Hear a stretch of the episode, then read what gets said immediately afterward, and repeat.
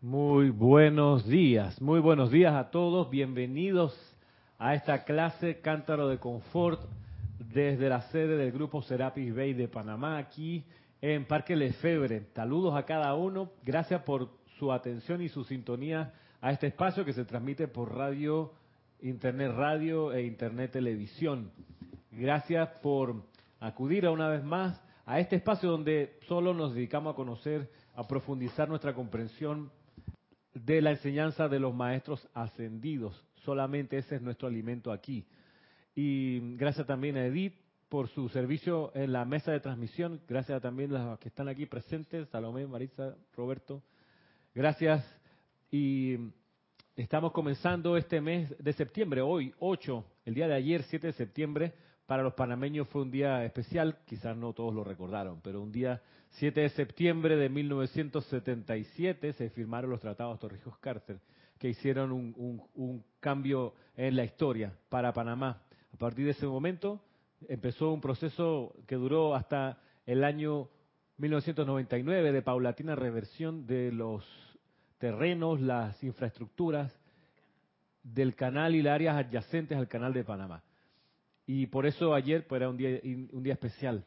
Y ayer, curiosamente, me tocó visitar en, la, en lo que hoy se conoce como la ciudad del saber, que era una antigua base militar, la famosa base militar del fuerte Clayton, a la orilla del canal, a metros de las esclusas de Miraflores, allí el, el, la casa donde alojaban al comandante del fuerte Clayton, esa casa hoy ahora se ha convertido, lo han convertido en un centro de visitantes y se puede conocer cómo vivía el, el, espacio donde le habían asignado a, alguien tan importante como en su momento fue el, el, el, comandante de tamaña, tamaña base militar. Y ayer me tocó curiosamente, justo el mismo día donde se conmemora la firma de los tratados Torrijos-Carter, que fue un paso adelante en la madurez de todo un continente. Eh, puede que esa, lo que acabo de decir suene muy grande, pero en verdad sí eh, se llegó por medios pacíficos a que el imperio retrocediera sin, sin mala sangre.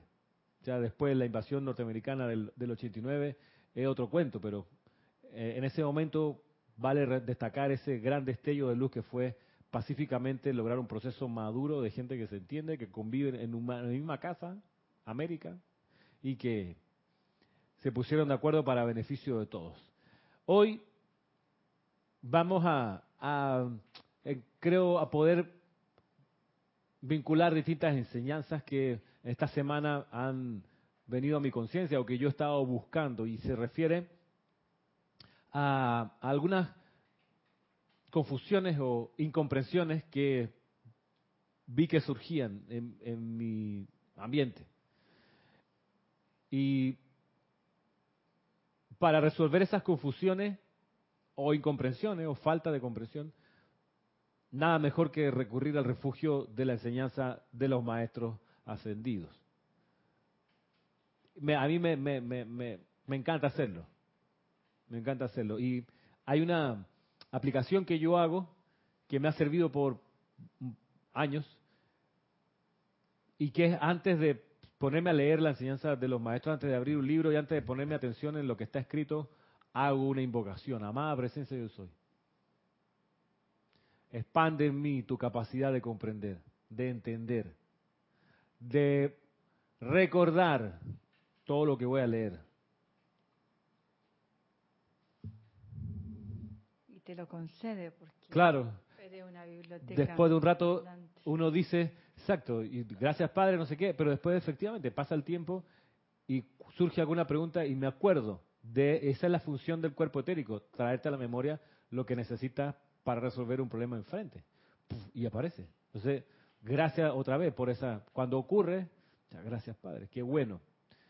La gracia, la idea es, por supuesto, no dejar de hacer la invocación cada vez que me pongo a estudiar y bueno, más presencia, hazme entender, porque una cosa que uno lo entiende, pero también creo que es distinto, es más profunda la comprensión, entonces pido entenderlo, comprenderlo, memorizarlo y recordarlo. ¿Cómo? Así también es, es como la invocación. Es como la invocación. es como la invocación que también está en el volumen número uno de al respecto cuando uno va a leer las palabras de algún sí, maestro. del amado Kusumi. Lo tomé de allí como idea. Si bien no hago, o sea, literalmente esa afirmación sí, sí me sirve de, de apoyo un montón. Y conversaba antes de la clase de que tener la enseñanza escrita en los libros es muy parecido a tener una constitución política de un país escrita. Y nada más de dónde vienen las constituciones escritas vienen de la necesidad de las sociedades de controlar el abuso de poder de los gobernantes. Entonces, esos abusos de poder de los gobernantes se controlan con un texto escrito que se llama la Constitución Política de la República. Un gobernante puede un día deci decidir de su interior que la bandera del país debe ser de otro color y firmar un decreto de que desde ahora en adelante la bandera en Panamá va a ser de color morado. Entonces, tú no puedes, si eres un presidente, por este control que te da la Constitución, no puedes hacer ese arrebato de que, que a mí me encanta el morado. Espérate. Se requiere un proceso. Vamos a consultar a otras personas que son interesadas en la bandera, en los símbolos patrios. Porque la, la definición de la bandera en Panamá está en la Constitución, al principio, de los primeros artículos cinco o seis por ahí, primer, primer, primer libro, la primera parte de la Constitución aparece. Otro, otro presidente que diga, no, yo quiero que ahora no se llame República de Panamá, se llame República Centroamericana del Canal Interoceánico Haya la Vida. Entonces tú dices, mm, vamos, hablemos, ¿no? Ese es un nombre está chévere, pero vamos a consultarlo a los ciudadanos. Y entonces, claro, se regula, se constriñe el arbitrio, el libre albedrío de los gobernantes. ¿Qué cosa? De hecho, yo creo que el presidente solamente tiene dos facultades que son únicas de él, únicas, con la cual creo que no tiene la necesidad de consultar nadie, que son la acción de inesequibilidad y la, la acción de constitucionalidad, creo que es. La, la, la, objeción, de, inesequibilidad y, por favor. Sí, la objeción de inexequibilidad, yo no sé si lo, lo el, el, estado de, estado de excepción. Ajá. Pero la otra acción es de... Hay otra acción, la de inconstitucionalidad. La inconstitucionalidad. Esas son creo que es la única No, la, la, la, de inconstitucionalidad cualquiera la puede interponer. Ah, no, sí, pero él, para sancionar, para los efectos de él, eh, las leyes de la República. Ya, claro, él tiene... Que se consideran, que, que alguien las considere como inconstitucionales Exacto. o inesequibles. Él es el único que tiene esa facultad. Exacto. Tengo entendido que son las dos únicas facultades que como presidente. Pues sí. De lo demás hasta para los decretos ejecutivos tiene que reunir al gabinete. Claro. Y eso para decisiones que estrictamente establece precisamente la Constitución, la exacto, Carta Magna. O sea, exacto. no son constituciones que abarcan mucho alcance, porque ahí sí ya se eh, acarrea la consulta popular. Claro. Porque la sociedad ha aprendido que el poder corrompe, que quienes tienen en sus riendas el poder público, si no se les controla, se percibe y se vive más mal que bien. Entonces se necesita ponerle rienda a ese caballo, digámoslo en otras palabras. Porque uno puede llegar con las mejores intenciones y tener unas buenas ideas buenísimas, pero los dictadores también tienen ideas buenísimas, seguro. Llegan con ideas muy preclaras, pero espérate. Para eso existe un control. Para evitar los desvaríos de la mente. Y eso quiero, quiero referirme a eso porque uno como estudiante de la enseñanza puede pensar que después de algunos años ya no necesita leer los libros.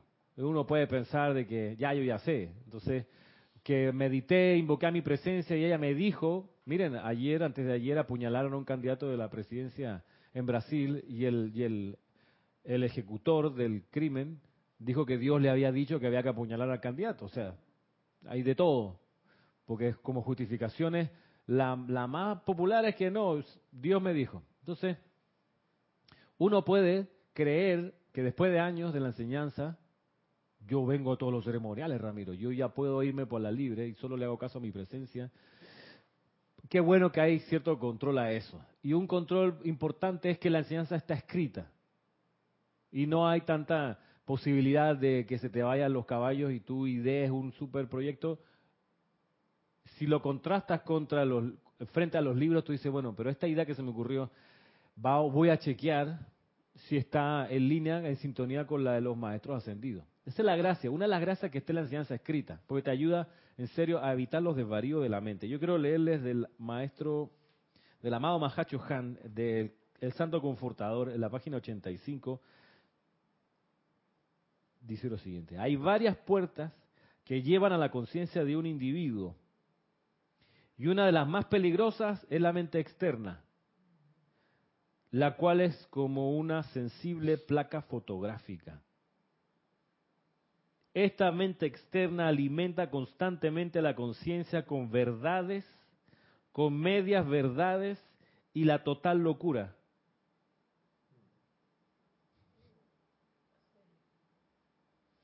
De ahí que humilde es el alma o el ser que dice, me ha nacido una idea, esta idea es verdad, es una media verdad o es una total locura.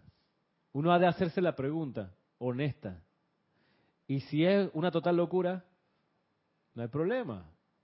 No hay que hacerse araquiri ni que, ah, se me ocurrió una total locura. No, eh, se me ocurre que... Esta, esta y mil más se me han ocurrido. Porque la mente es así, la mente es disparatada. Es así. Mm, que no nos engañemos. ¿Dónde está el engaño? De que uno puede creer que los disparates que se le ocurren son la verdad. Y es ahí donde, donde nace la importancia de vincularse, por ejemplo, con seres como Maestro Sendido, el Moria. Porque él te insufla con el don que él tiene del primer rayo de obediencia iluminada, humildad espiritual. Y si uno busca en qué consiste ese don, busca los, consiste en lo siguiente.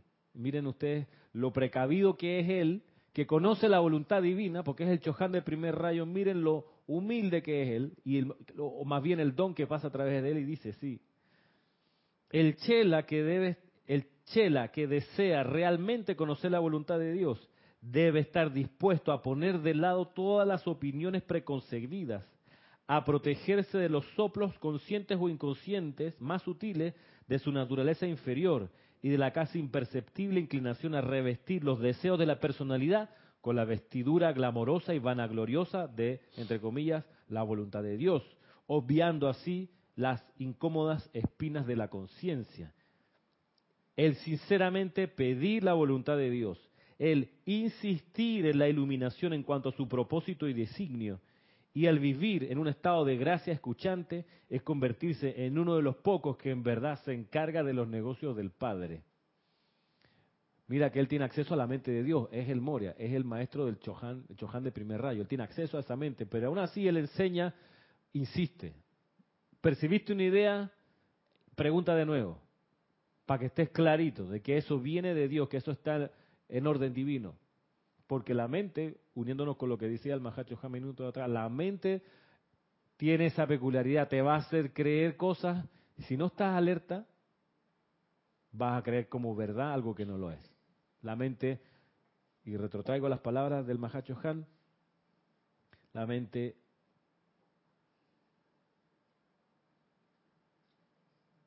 trae verdades, medias verdades y la total locura. De eso hay que estar precavido. ¿Y qué, qué cuestiones encontré que si uno no las busca en la enseñanza, las energiza sin querer, trayendo más sobra de la que uno quisiera? Bueno, a ver si tenemos tiempo, ojalá que sí. Una es acerca de el pasado. Y recuerdo en el año puede haber sido el año 98. A ver, sí, no, tiene sido después. Puede haber sido el año 2000, cuando fue la empalizada del gran director divino, no sé si te acuerdas, Edith. Que estábamos en la sede de San Francisco, hicimos una empalizada de este libro, el libro del gran director divino. En realidad era el libro del gran director divino entero, más eh, el de Gautama y Maitreya y el de Kuzumi Lanto Confucio. Eran los tres libros para esa empalizada. La empalizada de esta reunión que nosotros teníamos, tenemos de tanto en tanto, donde nos reunimos a estudiar la enseñanza de un maestro y a exponer ante los hermanos las clases o la manera en que uno ha comprendido. Entonces, recuerdo que ese era el llamado, esos tres libros iba a ser un fin de semana. Y el gran director divino entró por los palos y dijo, de aquí no se va a hablar más nada que de mi enseñanza. Así que todas las, todos esos días fue solo gran director divino. Y nosotros que habíamos estudiado los otros libros, fue todo de aquí. Y una de las clases cruciales de este, de este, de este maestro, de este gran ser, una de sus clases fundamentales y una de las clases que uno puede decir, una de las descargas más importantes de toda la enseñanza, si uno pudiera encontrar una, un, un súper recontradiamante, es este, acerca del pasado. Y él dice aquí en la página 154, discurso del yo soy del gran director divino, dice, ¿me permitirían soplarles esta noche? Les ruego que nunca permitan que su mente revierta a nada que haya pasado. Si hacen esto, mis amados, en pocas horas se daría una tremenda descarga. De nada sigue, de nada sirve seguir trayendo de vuelta a la actividad de su mundo hoy el resto de las cosas indeseables que han pasado. Es totalmente inútil y tremendamente perjudicial para muchos. No lo hagan. Lo estoy leyendo y lo digo así en voz alta porque está aquí con exclamación. No lo hagan.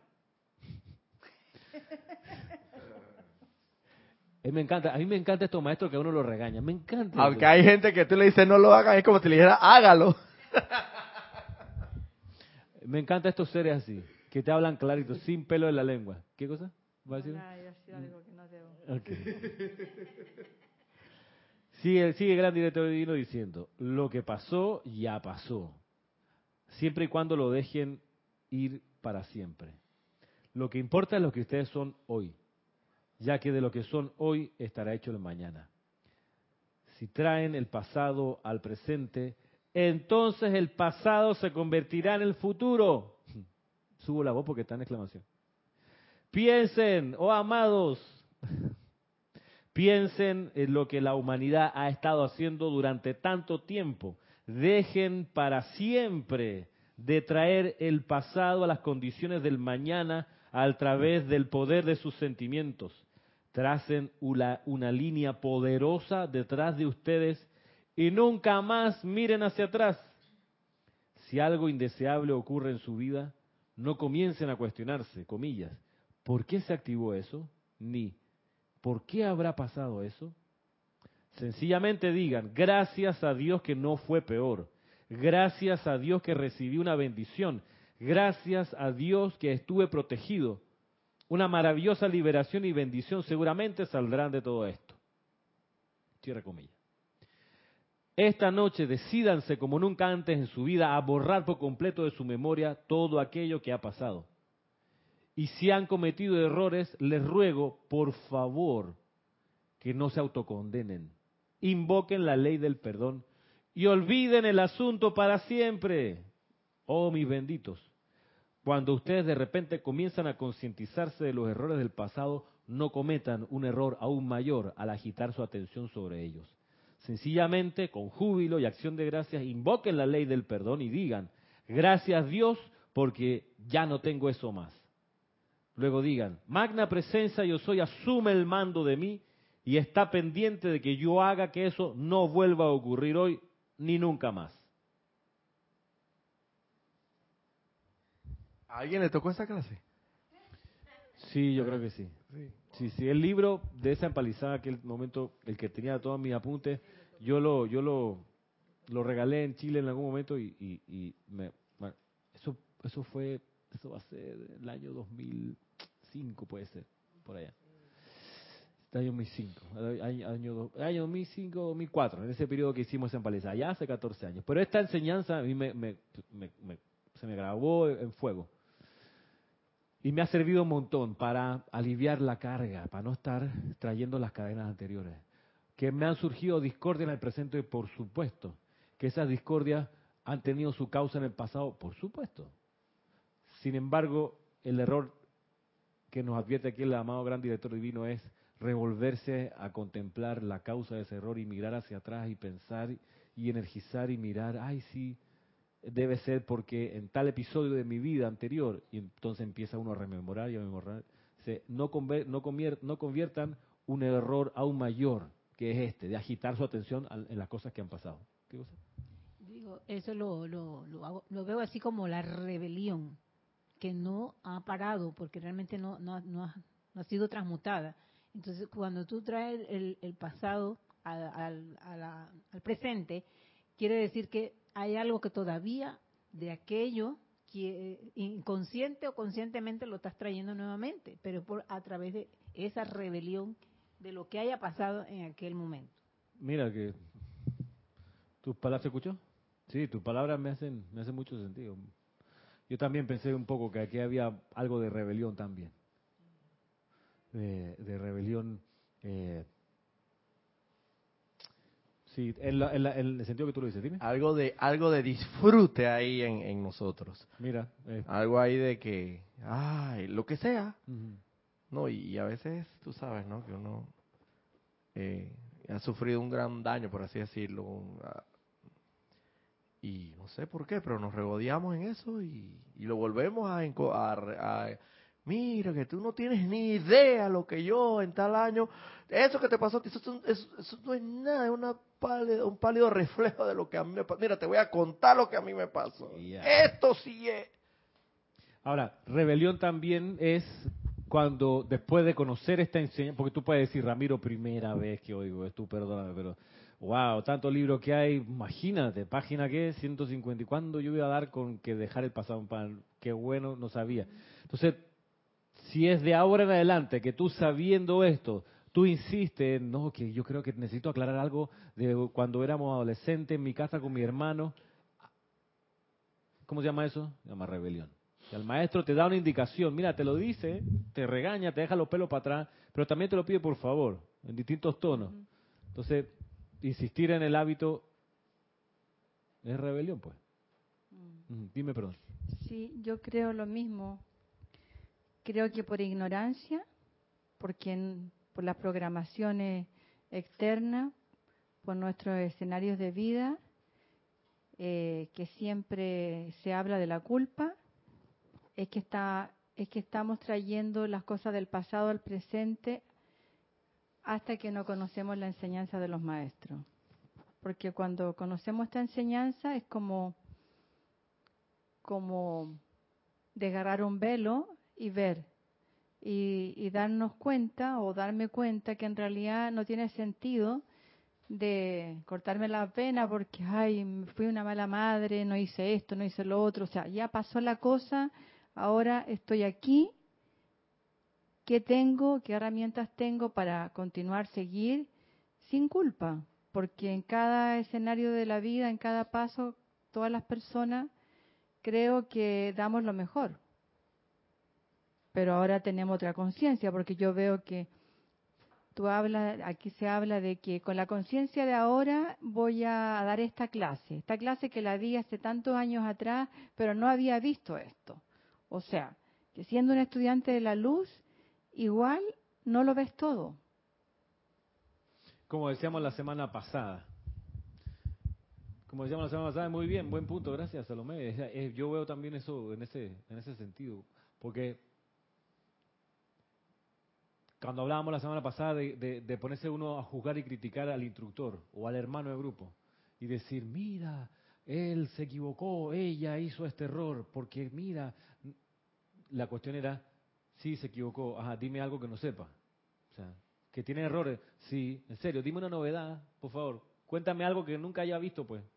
Pues partimos de la base que estamos aquí debido a la imperfección. Ajá, entonces, cerremos esa oración, continuemos con otra oración algo que me sorprenda, que se equivocó, que tiene sus marrumancias. Ya, ajá, ¿y? ¿Y qué? ¿Qué más? Entonces, por un lado, y eso se puede aplicar también a lo que tú bien dices, de que, ay, seguro que yo hubiera, debería haber actuado mejor antes. La respuesta es, sí, debías haber actuado ajá. Dime, dime algo que no sepa. Porque desde hoy, por supuesto, si miras para atrás, siempre uno va a decir, se me fue, tenía que haber hecho eso, pero no lo hiciste hiciste lo mejor que podías con la conciencia que tenías en ese momento. Ajá, ¿y entonces qué? ¿Qué más? Bueno, lo que queda es el presente y de ahora en adelante, ¿cómo van a ser mis decisiones? Que sean mejores decisiones que las que tomé de aquí para atrás. Sentido común, salud mental, para precaverse esto, de que nos decía el Mahacho Han, que la mente energiza la verdad, medias verdades y la total locura. La total locura es insistir, como dice el gran director divino, en mirar hacia atrás, en agitar la atención en los errores del pasado. Eso sería, sería ya loco. Además de rebelde. O rebelde y loco. Una de esas dos. Ramiro, entonces yo como estudiante puedo saberme todos los libros de la enseñanza, pero sin embargo no estoy aceptando realmente lo que los maestros me están diciendo, porque también estoy en esa rebelión que todavía no se ha salido. sí, pero que decía Jorge. Sí, el sí, pero, exacto. Eh, por eso que... Los ciperistas. Yo creo que al saber esta verdad de, del pasado y, y convertirla en el, en el ser, ya comienza la sanación, ya es una liberación. Porque empiezas a, a botar la carga de tu mochila, te sientes más ligero. Porque sabes que, bueno, ¿qué importa lo que pasó? Lo importante es hoy. Y de hecho, yo no puedo vivir eh, más que hoy, solo un día a la vez. No puedo vivir más que eso. Entonces, sufrir por un por un tiempo, por un escenario que no existe, eh, también es como absurdo. Ahí es como rebelión. Sufrir por algo mm. irreal. Sufrir por algo irreal. Y esa, voy a agarrarte esa, esa última expresión tuya. Para buscar una irrealidad, irrealidad que ha hecho sufrir o que puede hacer sufrir y que gracias a que uno tiene la enseñanza de los maestros para chequear si eso es cierto, de modo que uno pueda descartar ese sufrimiento y esa irrealidad. Yo estuve buscando, estuve estudiando en estos días y se lo quiero compartir porque las cosas que a uno le pasan y cuando son amorosas, elevadoras, constructivas, creo que vale la pena compartirlas. Y acerca de la llama de la ascensión, que es lo que les pedí que hicieran aquí a, Roberto y a Marisa, que leyeran antes de la clase en este libro, El resurgimiento de los templos del fuego sagrado, el capítulo que se refiere a la llama de la ascensión, que aquí Está compilada las 23 cualidades del fuego sagrado, las 23 llamas que los maestros develaron, 23 actividades del fuego sagrado, eh, en qué consiste cada una. Y aquí hay, por supuesto, un espacio donde se describe la llama de la ascensión.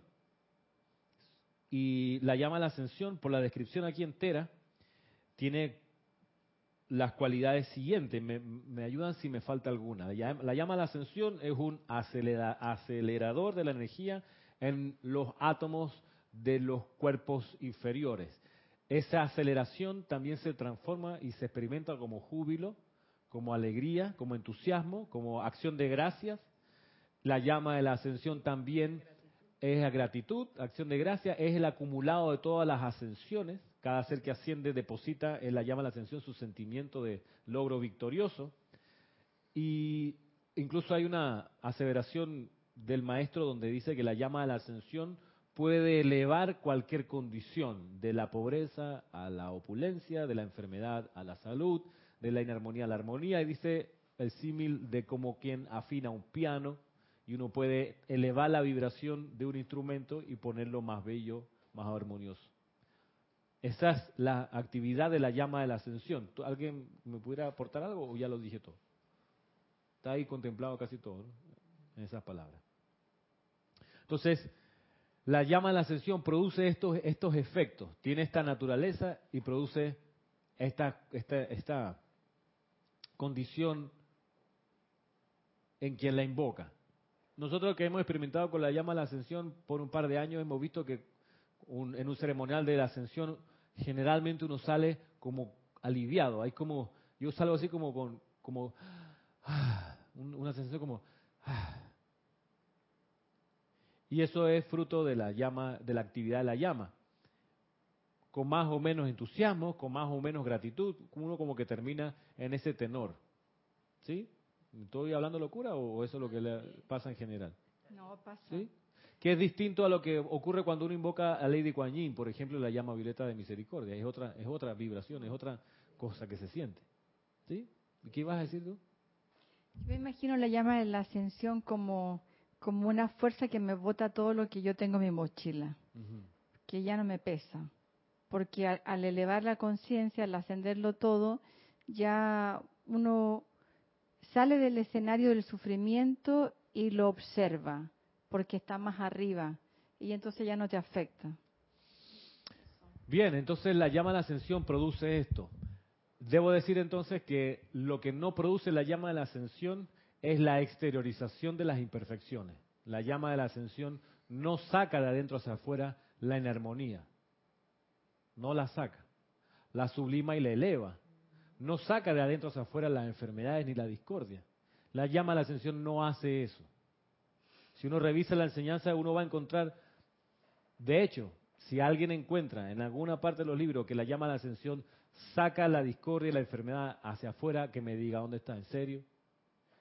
Para ver, porque hasta donde yo he estudiado con detalle no he encontrado mención de los maestros acerca de que la llama haga algo como eso, de exteriorizar las discordias. No lo he encontrado. He encontrado todo lo contrario. Que su efecto natural es la boyancia. La boyancia es estar como una boya, que la boya en el mar no se hunde. Está flotando. Está flotando allí. Flotabilidad.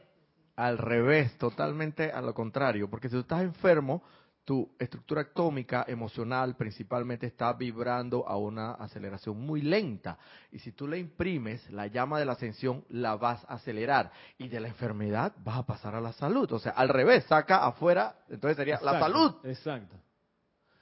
De ahí que yo me preguntaba, bueno, ¿de dónde sale esa, esa idea de que la llama la ascensión, como dice la gente, saca los bichos? ¿De dónde sale eso?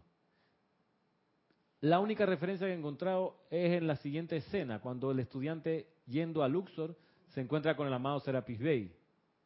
Y el amado Serapis Bey, sentado en su mesa, exacto, le dice, bueno, ¿qué te trae por aquí? Y no, no termina de decir esas palabras cuando del ser que está enfrente de él se exteriorizan en la oficina de Serapis Bey todas las oscuridades, las medias verdades salpican por las paredes y el piso.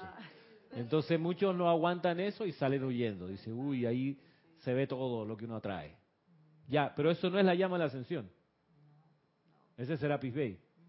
Que con su pureza, que ahí está la cuestión, hace que uno se exteriorice. Entonces, la pregunta es, ¿será que para evitar eso no invocamos más a Serapis Bey? No.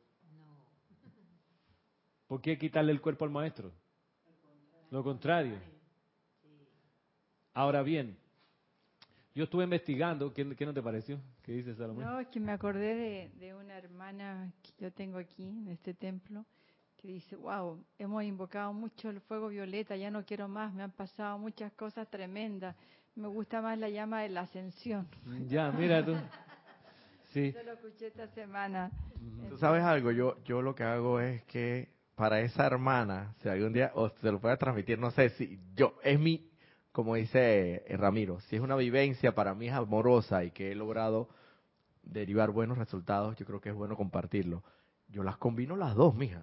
Sí, claro. La llama de la, la violeta y de la ascensión. O sea, por ahí mismo si va sacando, que vaya ascendiendo. Ajá. ¿Cuál es? Y aquí una cosa interesante que a mí me llama, me, me interesa en- en buscar y bucear y encontrar. ¿Qué llama o qué actividades de los maestros ascendidos producen zozobra? Es una buena pregunta. Que hay algunas que pudieran producirla, la voy a leer, para que, para que no crean que es locura que uno se le ocurre. La verdad. Vamos a mirar lo de la verdad. Vamos a mirar lo de la llama de la verdad. A mí me encanta esa vibración, la de la llama de la verdad. Amo, amo la llama de la verdad, ¿verdad que sí? Por ejemplo, mira, por ejemplo, dice aquí, la llama de la verdad, dice, permite comprender la naturaleza de su propia vida y luego aprender cómo calificar conscientemente esa vida para crear y mantener en acción la perfección en ustedes. Esa es la llama de la verdad.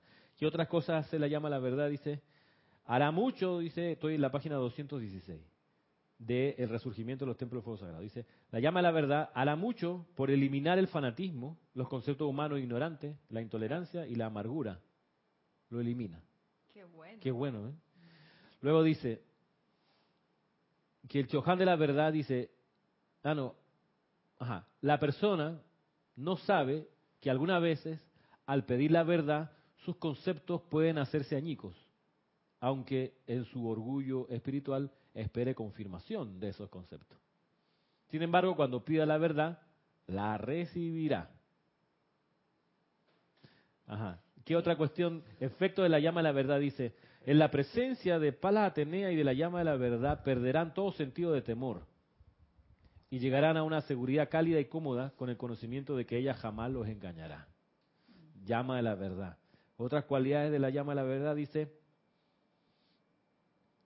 ah, para quienes tengan interés, está disponible la llama de la verdad. A cada quien se le recomienda que eleve su conciencia individual, que es su santo grial, a la llama cósmica de la verdad, y que espere el retorno de las corrientes iluminadoras de esa llama para disipar la sombra de su propia conciencia. A medida que la sombra de los conceptos humanos sean eliminadas de tu conciencia, los problemas que aparecen en tu mundo, como limitación, enfermedad, inarmonía y aún hasta la mismísima muerte, desaparecerán de la pantalla de tu vida. Mira, la llama a la verdad. Vale la pena. Vale la pena. Hay gente que nunca invoca la llama a la verdad porque le da cosita. Bueno, mira tú los efectos que tiene. Voy a leer, sí, el único extracto donde aquí el amado Hilarión dice una cualidad interesante acerca del, de si produce o no zozobra. Dice, bueno, dice, tal cual indicar el amado Moria, el año 1957 podrá no resultarles muy cómodo desde el punto de vista externo. ¿Recuerdan que lo comentamos? Desde el punto de vista externo, esto se debe a que cuando invocan la llama de la verdad con sinceridad, esta comienza a actuar en sus cuerpos emocional, mental, etérico y físico, disolviendo conceptos humanos exactamente de la misma manera que uno desmenuza la argamasa y la escayola para encontrar el bello mármol dentro de monumentos primitivos erigidos en la antigüedad. De esta manera, al tiempo que tiene lugar el desmenuzamiento de muchos de sus conceptos, se experimenta una sensación temporal de confusión y caos, la cual será reemplazada por una convicción más firme de la verdad.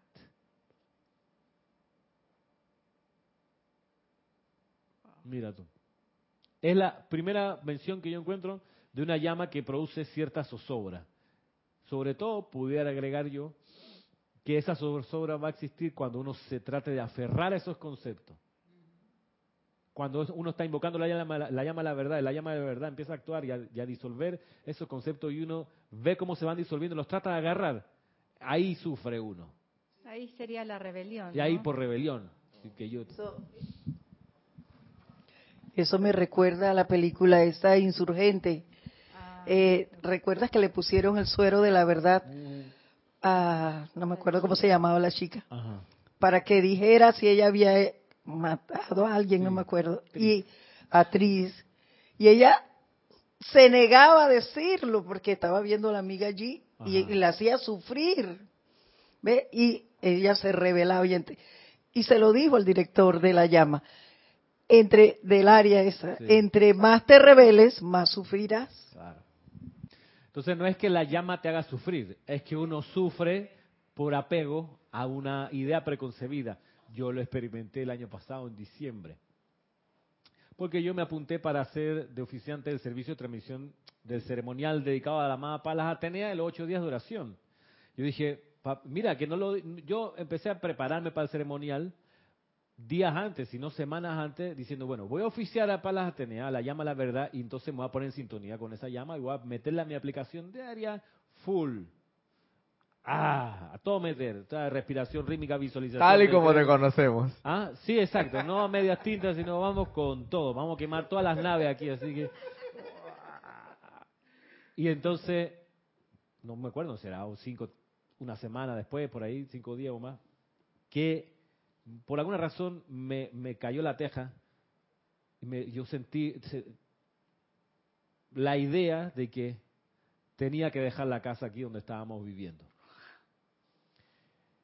Y dije, no, no, no, no, no, yo no voy a dejar esta casa aquí. Si yo vivo acá al lado de Serapi, porque la función de esa casa, mi razón de ser aquí, es ofrecerle hospedaje a los peregrinos que vengan, a los hermanos de otros países que vengan acá a vivir, a- o por lo menos a quedarse una semana con nosotros. Yo los acojo en la casa, para eso están esos cuartos, para eso tanto que se ha energizado, construimos un cuarto atrás. No veo por dónde puede hacer esto incoherente con la, con la voluntad de Dios. Ajá. No veo por dónde. Esto es esto, parte- esto, esto- esto es una media verdad o una locura. Esto no es la verdad. Ah, exacto. Y esto, imagínate, yo decía, pero Jorge que metió sus recursos acá, su atención, y él se invitó a la gente a toda parte que viniera, pero porque teníamos donde acogerlo, no es verdad que yo iba a dejar la casa. Esa era una idea preconcebida. Tú dices, era una mala idea. No, era una buena idea, constructiva, armoniosa. Estaba en orden, en plan, estaba de acuerdo con todo lo de aquí. Pero yo sentía adentro, tengo que dejar la casa. me doy cuenta y ahí realicé que la situación legal de la casa no se, no se, no se había resuelto y no se iba a resolver a nuestro favor. Ahí me di cuenta, ahí junté las variables, los hechos, dije, nos jodimos. Esta casa no va a poder ser para nosotros. Momentáneamente, porque Sí, tú no sabes que viene exacto. después. Y mi, mi Armagedón allí todos esos días, yo la pasé bien mal, realmente, con dolor de cabeza, molestia, puede ser, pero yo no se lo atribuía todavía a que la llama la verdad estaba haciendo su trabajo quitándome el velo de la ilusión que me mantenía allí. Pero nada, todavía no llegaba el, el ceremonial, ocurrió el ceremonial, yo continué con la aplicación por unos días más, hasta por lo menos principio de enero, y hasta que reflexionando ya más en calma dije, mira, esa es la función de la llama. A uno, como dice aquí, quitarle la ilusión, disolver, dice aquí, disolviendo conceptos humanos. Se me disolvió ese concepto humano y vi más claro el panorama. Ma- El, el panorama claro era, tienes que buscar dónde irte, no vas a conseguir esta casa, por no, porque ni legalmente la vas a conseguir, financieramente tampoco la vas a conseguir, aunque vendas todo y te prostituya, tam- no va a poder. Yo decía, "Pres- me... Si te Iba a prosti- decir no, una- no, digo, estamos claros que si te prostituyes te vas a morir de hambre. Gracias, gracias. Uno no sabe, pues. Buscando, dije, bueno, ¿será que hasta ese extremo hay que llegar? No, no hay que llegar a ese extremo. Tienes que buscar otro sitio donde agarrar tus cosas e irte. Y entonces sí, primera semana de enero, antes de los primeros 10 días, por ahí. Yo ya dije, y bueno, campaña para salir de aquí. Vamos a ver, y empecé a llamar, a buscar, a leer, a llamar, a invocar distintas opciones, hasta que salió la opción que fue la final, la donde ahora estamos, que estamos cerca, inclusive con la posibilidad de, de hospedar, no a toda la cantidad de personas, pero por lo menos a dos, tres. Eh, ya Marisa está usando ese, ese servicio los viernes, de viernes para sábado. Y sábado y domingo cuando hay también actividad acá. Y de eso se trata, para eso es. Pero sí yo efectivamente experimenté ese, esa, esa zozobra de no querer dejar ir una idea preconcebida o algo que yo le había metido cariño, momentum, eh, recursos, atención. Pero sí, no yo nada más, Todo, otro, otra que exacto, todo la comunidad. Yo Sí. también, porque claro, yo también tenía el hospedaje allí y me parecía que digo, ay, pero ¿por qué? Si estamos aquí a, a cerquita y, pues tenés que irnos. Y aunque a pesar que yo no era la que pues estaba a cargo de la casa ni nada, pero siempre, pero yo también en mi casa yo decía, bueno, amada presencia de Dios soy, ayuda a Ramiro a encontrar. Si esa es su, para que él se quede allí, bien. Si no, ayúdanos a encontrar, ayúdalo a encontrar una buena habitación, pues en otro lugar donde tú decidas. Porque mire que meses antes ya yo me fui como me- mentalizando de que una u otra cosa. Pero cuando ya llegó que me, nos dijo, no sé si fue decir Giselle o usted, yo dije, bueno, que se haga la voluntad. Gracias, gracias por Sí. esas Digo, yo no escapo de, de esos beneficios, porque tú sabes que yo varias veces me fui de ahí Claro, en varias semanas de, en- de oración de los ocho días. claro. Así que igual, pero bueno, Pero bueno, ahí, como dices tú, actualmente también hay la posibilidad, ¿no? claro. Yo humanamente sentí, que nunca lo dije, que fue como un golpe bajo, porque, porque claro, aunque nunca estuve ahí, pero sí sentía. Y de hecho, hoy día estacioné el carro ahí en esa casa y se siente, no está viva, se siente diferente. Sí. Y muchas veces traje a Paula ahí, Exacto. hasta Brunito estuvo Hasta Bruno estuvo ahí. Entonces, nunca entendí por qué, pero bueno, dije hay que transmutar, transmutar, pero creo que, Más cerquita del micrófono. que a todo el mundo de alguna u otra forma tiene que haberle afectado, Claro. No solamente a ustedes, Sí, sí. que usted es más fuerte. Se nos partió un pedazo. O sea, Sí. se cayó un pedazo de, de la vida nuestra allí. Eh, a lo que voy. Ajá. Pero pienso una cosa, y lo dijiste antes, cada momento es con la conciencia de ese entonces. Se prestó ese servicio con una conciencia que ya pasó. Yo estuve allí, yo quise mucho ese lugar, quiero a las personas que vivían allí. Y el lugar donde están ahora manifiesta otra radiación, una radiación de mucho más amor y de una mucho como más acogida, no sé cómo definirles lo que uno siente en el lugar donde están ahora. Es otra conciencia definitivamente. Sí, sí, sí, cambió, cambió para mejor. Sí. Gracias, gracias Edith. Eh, sí, pero entonces hoy efectivamente estamos en un mejor lugar. Eh, por muchas razones, se siente distinto, se siente mejor. Entonces valió la pena el, el dejarme abrazar y permear y saturar con la llama verde. Y sin, en ese momento yo no tenía tan claro, como les digo, lo que ahora les estoy mostrando de que la llama verde, al uno aferrarse a los a uno, lo, uno mismo se, se estresa, se hace sufrir y experimenta zozobra. Eh, y de todos modos eso no es óbice, o eso no, perdón, no óbice, si eso, eso tampoco da pie para que uno le eche la culpa a la llama, mira lo que me hiciste, no, es uno el que se aferró, el uno que estaba pegado. Entonces, ¿qué otra actividad uno diría, buscando la enseñanza de los maestros, que de, viniendo los maestros, pudiera uno en su condición generarle, o uno autogenerarse inarmonía o discordia? La otra que encontré, hay dos, hay tres más, pero hay otra que es la de del rayo cristal de percepción divina, iluminación y comprensión, que es una actividad muy, muy, muy particular que la dispensa el maestro ascendido El Moria. Es el rayo cristal de la percepción divina y comprensión. Aquí estoy en la caravana espiritual, en la página 27, si bien este es un, extracto del libro El primer rayo. En este, en, este, en este libro, la caravana espiritual, metí después de esta mención, perdón, antes de la mención que hizo el amado Maestro Ascendido el Mori acerca de esta cualidad, de esta actividad, antes de esa mención metí una que fue descargada unos días antes por el Mahachohan, donde también hablaba acerca del tema.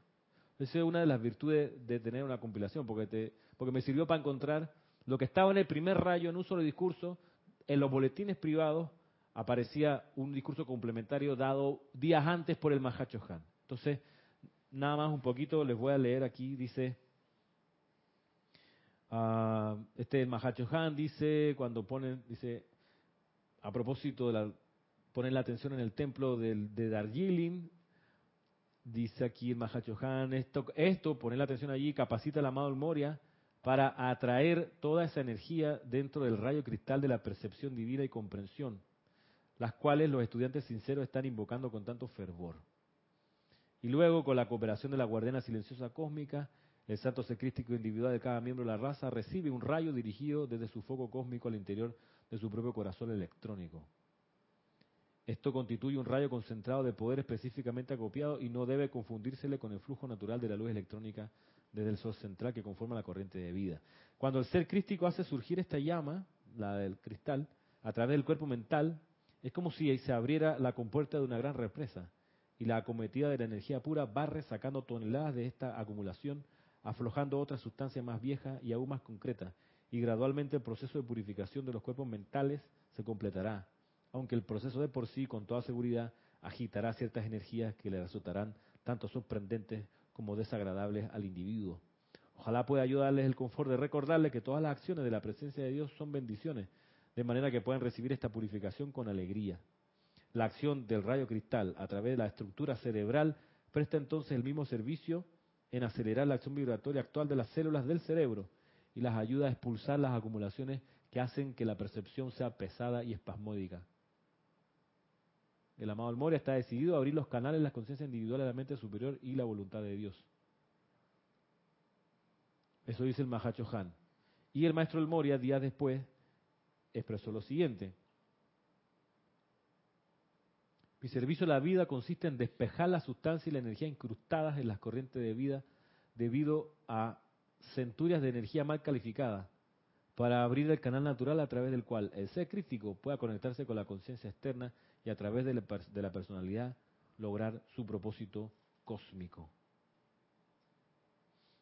Que permite, se permitan que el rayo cristal de la iluminación divina colme sus mentes en el día de hoy. Disuelva la sombra de los conceptos humanos, opiniones y confusiones, Permita que la plenitud de la luz de la inteligencia divina utilice el instrumento de la estructura cerebral y conduzca los esfuerzos de ustedes, tanto individuales como colectivos, hacia una exitosa y feliz manifestación. Rayo cristal. El Mahacho Han se refiere a él como rayo cristal de la percepción divina y comprensión, y el Moria se refiere a él como el rayo cristal de la iluminación divina. Es la misma actividad, rayo cristal.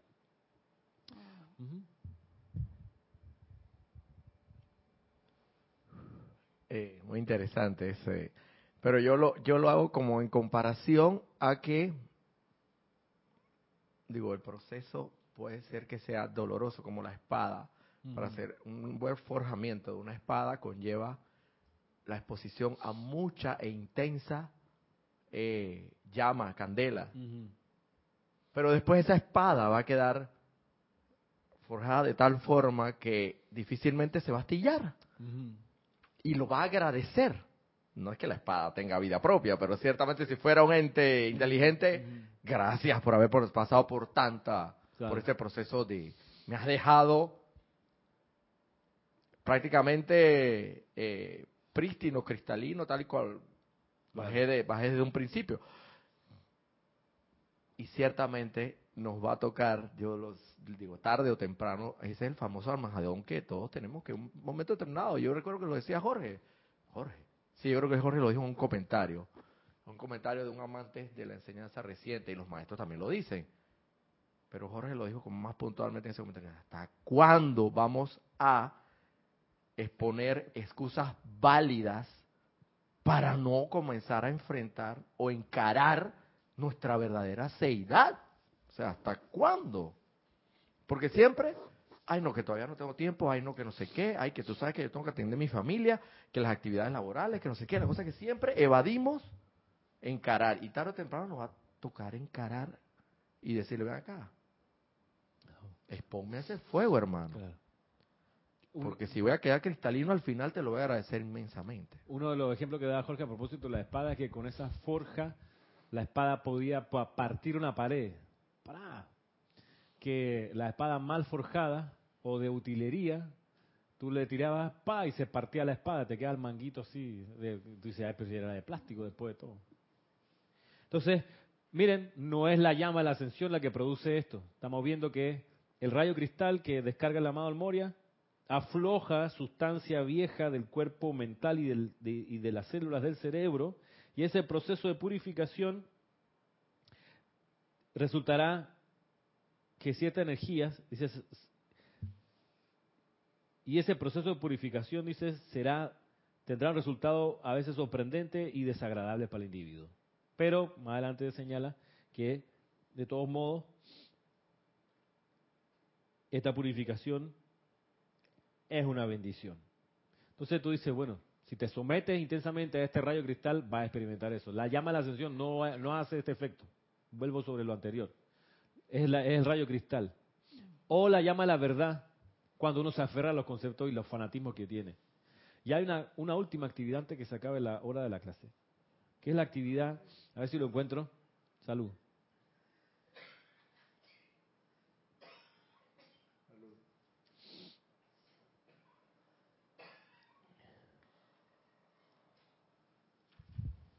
Ramiro, entonces Ajá, esta situación es, es, digo yo en parte lo veo así como que es el, el asunto al apego a las cosas externas e igualmente el miedo de dejarlas atrás, porque, bueno, eh, como digo, eh, muchas veces las cosas externas influyen mucho en el ser humano, y si todo lo vamos a ver siempre por humanamente, no va a ser fácil, ¿no?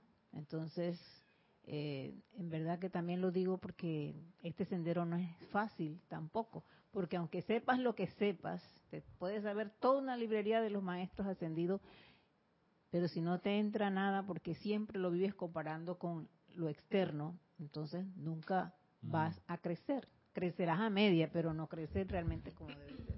Ok. Yo creo que eso es a lo que se refería el amado ascendido Maestro Jesús, cuando aquel, en aquel pasaje del bíblico donde se le acercó un citadino, no sé, uno del pueblo ahí, de uno de esos pueblos, eh, era un joven muy adinerado, y le dijo, maestro, maestro, eh, ¿qué tengo yo que hacer para seguirte? Lo primero que le dijo, despójate de todos tus bienes y vende todas tus riquezas y como quien dice, quédate, como quien dice, al desnudo y sígueme.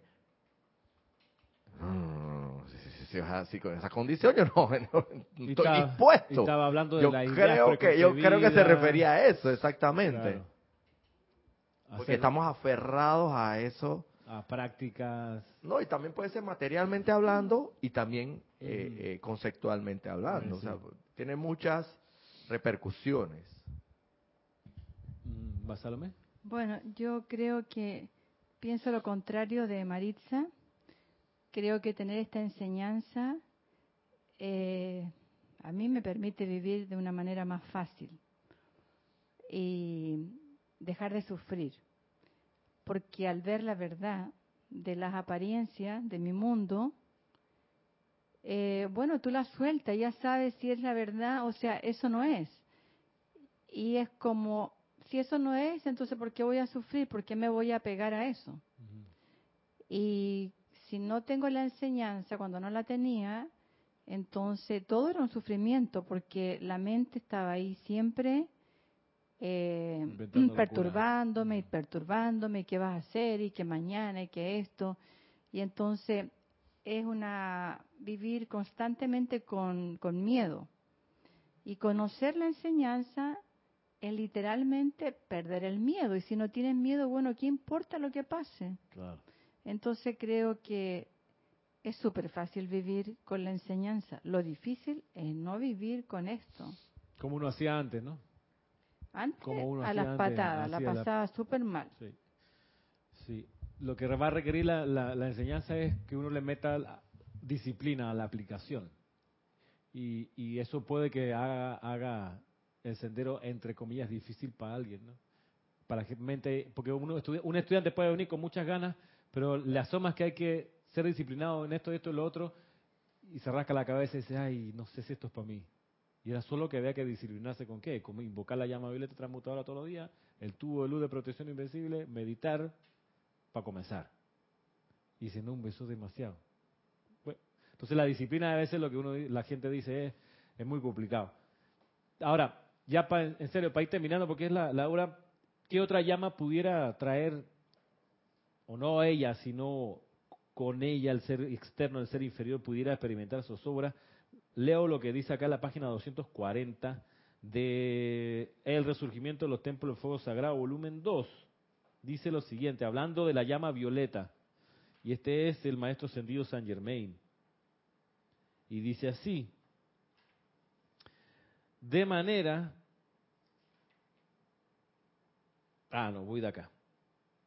Ustedes son queridos amigos de la liberación. Qué gran responsabilidad hay en liberar algunas partes de la vida hasta que la vida haya sido armonizada y desembarazada de toda cualidad discordante. A veces a esa vida se le puede servir mejor mediante el poder de transmutación de la impureza antes de otorgarle la liberación total. Por ejemplo, si tomaras un león o tigre enjaulado y en un arranque de lástima o compasión por su aprisionamiento fueras a liberarlo sin primero transmutar su naturaleza, le, le habrás hecho más mal que bien a tu prójimo. También se aplica en el caso del gran reino de la naturaleza. Si los poderosos directores de los elementos le dieran plena liberación a los mares, al viento, a los elementos de la tierra, que todavía no están plenamente armonizados, antes de tener lugar la purificación, correrían desenfrenadamente y causarían gran aflicción y actividades cataclísmicas. De manera que es menester que apliquen un gran sentido de discernimiento a la hora de utilizar la llama de la liberación y de liberar.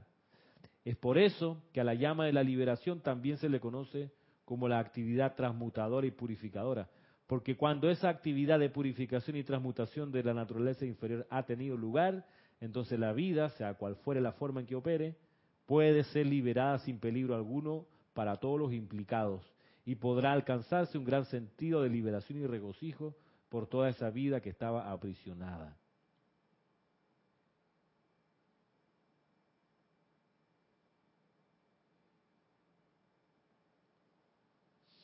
¿Ven? Es importante entonces discernir. discernir qué cualidades, qué cualidades invocar. Mira, en ese no es la llama de la ascensión ni, ni ninguna otra llama. Ahí lo que nos queda es preguntar eh, individualmente qué estoy haciendo o qué he dejado de hacer por la situación en la que estoy pasando. Entonces, ayúdame, amada presencia, a ver con claridad dónde están mis errores. Yo creo que cuando el individuo ya toca fondo y se mira hacia adentro y se da cuenta, eso sale y va a ser mejor, va a sentirse mejor. Yo, yo, todo, en línea con lo que dice Marisa, yo animo, invito eh, a los que quieran meterse bajo la radiación de cualquier cualidad de fuego sagrado y experimentar individualmente por cuenta propia los efectos de cada una. Si te sale un efecto y no te suena que es un efecto de la llama, chequea lo que dicen los maestros acerca de eso. No sea que estés elucubrando cuestiones que no son reales. Y es importante tener por eso los libros a mano, los libros cerca. Decir, bueno, hmm, esto que estoy haciendo hmm, no me suena. ¿Dónde puedo encontrar respuesta? Puede que la respuesta no esté en tu mente, sino en un libro escrito, que es una gran tranquilidad, una gran salvaguarda, porque tú dices, ah, te apegas a lo escrito y no al espíritu. No, no es eso. No, en serio, es una cosa de sensatez. Una cosa de sensatez. Y de comprensión de lectura. Ey, importante comprender lo que estás leyendo. A veces pasa que la gente no comprende, pues. Lee, pero no sabe comprender. Y entonces ahí te, te apegas a la letra y, y, y haces disparate. Claro. Sí, porque el libro dice. ¿Y qué dice el libro? O sea, lo que tu mente te, te hace creer que dice, pero no es así. De modo que mire que lo que les he presentado no es una no es una interpretación de no, vamos en concreto. ¿Qué dice la llama a la ascensión? ¿Cuáles son sus efectos? La llama o el, o el rayo cristal de pureza o de purificación, perdón, el rayo cristal de iluminación del Moria, ¿qué hace? De modo que así, en serio, creo que el andar se vuelve como más tranquilo porque estás pisando sobre seguro. Y es importante, porque es bueno el recaudo del, del amado Mahachohan. Y la mente, la mente, concibe verdades, medias verdades y la total locura. Así que hay que estar como alerta en ese sentido. Y bueno, ya hasta aquí entonces por hoy. Quedan invitados hasta el próximo sábado. próximo sábado ya es 10 y 15, 15 de septiembre. Gracias, Padre. El tiempo va, pero volando, así como a la velocidad de la luz. Tenemos el próximo domingo transmisión de la llama, claro, de la ascensión, domingo 16. Están invitados cordialmente. Y para los que están en Panamá y quieren hoy venir al taller de meditación a las 3 de la tarde, aquí en la sede del grupo, todavía hay chance de aparecerse y aprender los elementos de la meditación diaria. Será hasta entonces. Muchas gracias a todos. Hasta luego. Gracias. Mil bendiciones.